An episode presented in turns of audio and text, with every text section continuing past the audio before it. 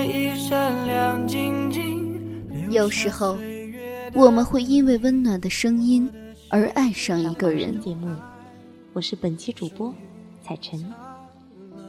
彩晨每周最快乐的事情，就是在这里和你们相遇。有时候，我们会因为动人的文字而爱上一个人。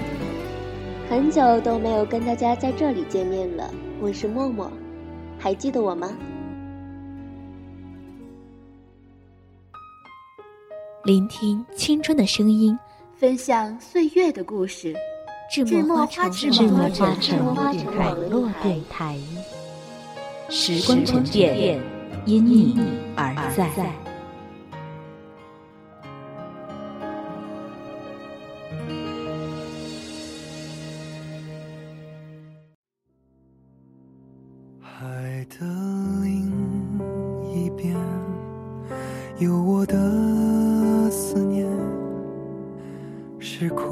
天是，哪一种感觉？如果有一天我们会相见，我说我爱你，会不会太直接？电波另一端的陌生人，你好，欢迎来到赤木花城网络电台，收听今天的《韶华无声》节目。我是主播默默。每个人年轻的时候，是不是都经历过那样一场说不清道不明的爱情？然而，今天要讲的这个故事，却是一场独角戏。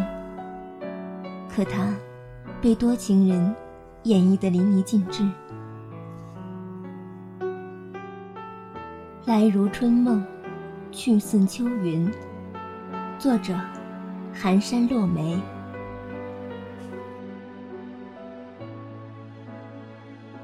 认识宋诗林是哪一年的事情了？故事已经太遥远了，遥远的几乎找不到开头的那一页。故事的底色是纯净的，如雨后的蓝天，澄澈无尘。那时的安小宁，二十三岁，像一朵初开的夏荷。一件淡青色的衬衫，一袭碎花的裙子，纯净、简单。安小宁喜欢坐在夕阳黄昏里，读宋词里的爱情，也许那里就有自己的前世今生。喜欢听夜色里飘来的昆曲，一声高，一声低。苍凉如水，仿佛所有人生的起伏跌宕，全在里面了。还没有经历过爱情，仿佛已经把人世间所有的情，全部参透。直到遇到宋诗龄，宋诗龄仿佛就是唐诗宋词里走出来的人儿，湿淋淋的。浸透了诗情画意，他有明媚深邃的眼神，亮闪闪的，白日光一样耀眼的微笑，足以照亮他的灰暗。他一直以为他喜欢的是忧郁的男子，瘦高、孤傲、玉树临风，似宋玉，如潘安。没想到，当他出现，一切设想都打破了。天离别，没说过再见，因为有风为他带去思念，落下的琴弦，你如何听见？这旋律弥漫。记忆中你的脸。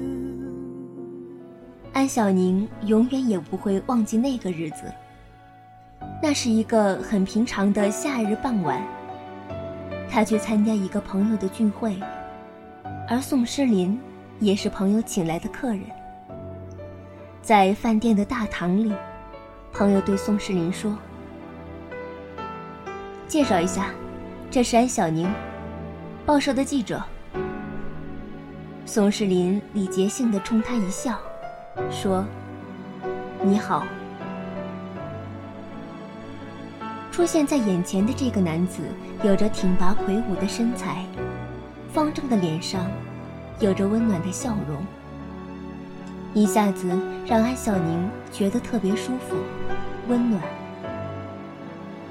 安小宁没有谈过恋爱，在那一刻，她觉得自己的心像一只永远停下来的安静的蝴蝶，有了可以栖息的心灵花园。也许，这就是一见钟情吧。他想起张爱玲的那句话。没有早一步，也没有晚一步，恰好遇上了，也没有别的话，唯有问一句：“你也在这里吗？”在宴会上，宋世林告诉他，其实他很早以前就知道安小宁这个名字，他读过他很多文章，很是欣赏，只恨相见太晚。安小宁心里莫名的震动了一下。哦，原来他是知道他的。那个夜晚，他相谈甚欢，谈文学，谈人生，很随意，很融洽，仿佛是多年的故交。人与人的关系真是很奇妙。有些人一起生活了一辈子，也不可能有真正的了解；而有些人，仅仅是一次邂逅，仿佛已是前世的知己。也许这正是命运的奇妙与神秘吧。冥冥的缘分中，既充满无数悬念，又早已是命中注定。如果你爱我。我想，我一定是世界最幸的。你为我的生命画上了最美的颜色。生活依旧风平浪静、四平八稳地向前走着。二十多岁的女子。本应享受着爱情的浪漫美好，而安小宁却一直独来独往，也有亲戚朋友介绍，可是他都提不起兴趣。他常常会想起那个叫宋诗龄的人，那个有着温暖笑容、明媚眼神的男子。除了他的名字，他对他一无所知。他是他生命中的昙花，曾经出现，转眼间了无踪迹。安小宁是个从来不会主动去争取的女子，她只是默默的等待，等待上天再一次眷顾。然而，等待的滋味是痛苦的、茫然的、无助的。他不知道这种默默的等待有没有结果，但等过总比没等要好吧。一个人住的房子显得好大，寂寞仿佛冲塞进每一个角落。每当夜色如水的夜里，安小宁就会想起那个男人。他有温暖的笑容，深邃的眼睛。还让人有一种莫名的安全感。他现在过得还好吗？他那里也有这样的月色吗？他此时的神情是落寞还是欢欣？他还会想起自己吗？离别，没说过再见，因为有风。为他带去思念落下的琴弦，你如何听见？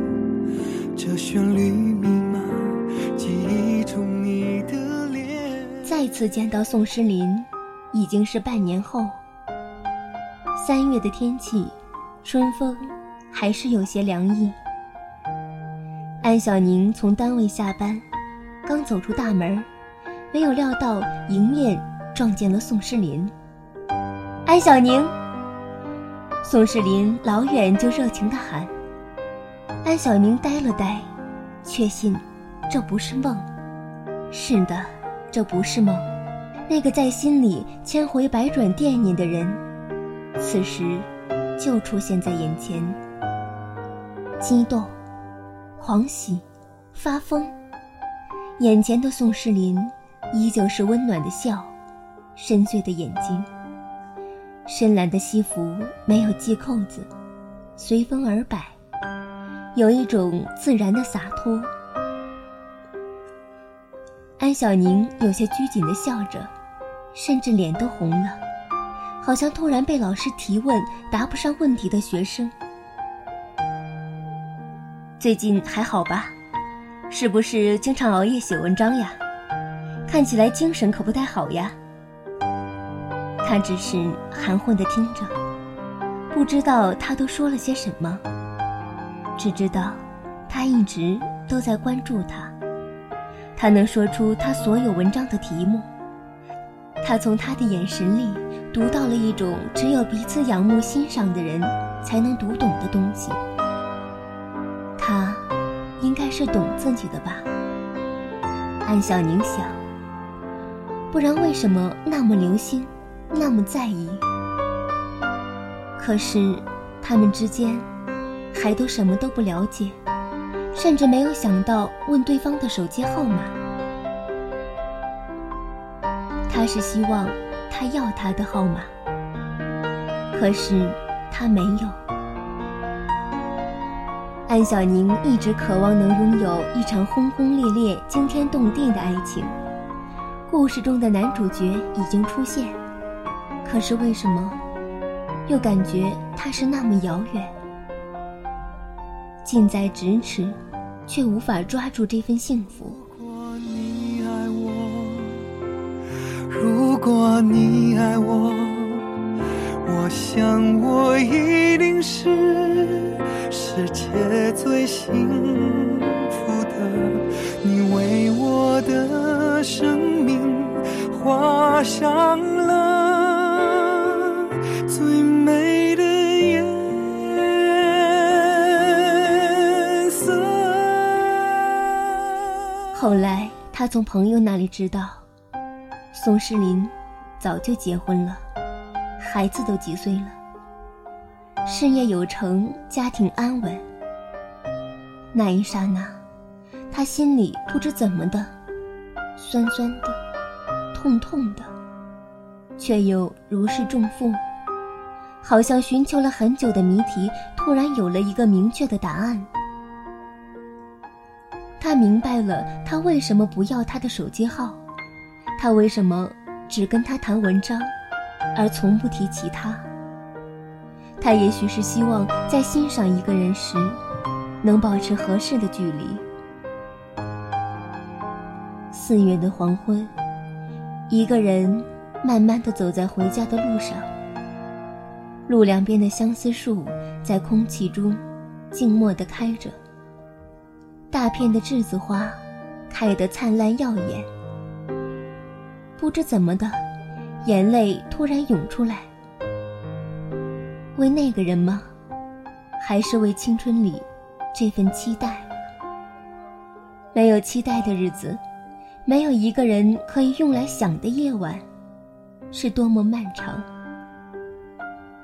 而这一切，算是爱吗？从未开始，便已结束。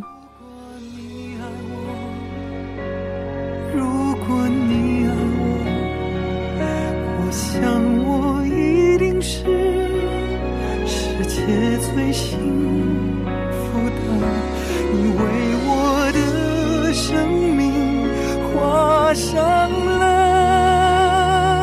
最美的颜色。一年后，安小宁辞职，离开了这座小城，去了南方。他希望在一个陌生的城市重新开始一切。三千烦恼丝，从此斩尽。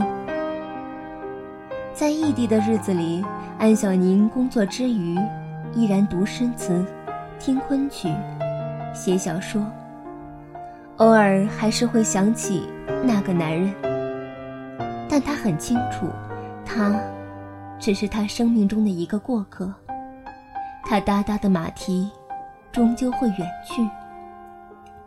他要感谢他，曾经给他的生活带来一丝涟漪，一丝憧憬与美好。他还要感谢他的理智与正直，没有利用他的天真。没有欺骗他的感情。某一日收到朋友的信，信里说：“宋诗龄经常会提到你，问你的去向，还说你是个精灵一样的女孩。今生谁若娶了你，定是世间最幸福的男子。”看到这里，安小宁笑了，他知道。在很远的地方有一个默默关注自己的人，这就够了。其实爱情不一定要两败俱伤才算真爱，不一定要牺牲别人的幸福才算轰轰烈烈。有时候离开、放手，也许是最美好的结果。也许这个故事。能够给在爱情中迷失的女孩一个忠告：有时候离开、放手，也许会让大家都幸福。今天的韶华无声就要结束了。如果你喜欢默默的声音，喜欢智梦花城网络电台，欢迎加入我们的粉丝群：幺八五二三五五九五。如果你想成为智墨花城的一员，可以加入考核群，三零四二五四六六八。我们一起在智墨等待你的到来。心相连，会有多少年？你我依然记得曾经的画面，时间的变迁。生命的斑斓，我会牵着